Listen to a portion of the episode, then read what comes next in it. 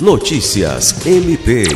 A Procuradora-Geral de Justiça do Ministério Público do Estado do Acre, MPAC, Cátia Rejane de Araújo Rodrigues, recebeu nesta quarta-feira 21 a doação de diversos livros cuja temática trata do poder econômico e livre concorrência, de autoria do advogado acreano, especialista em direito tributário e mestre em direito político e econômico, Rodrigo Ayashi Cordeiro.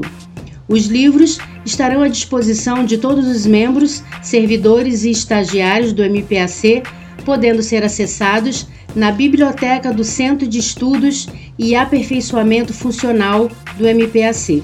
Lucimar Gomes, para a Agência de Notícias do Ministério Público do Estado do Acre.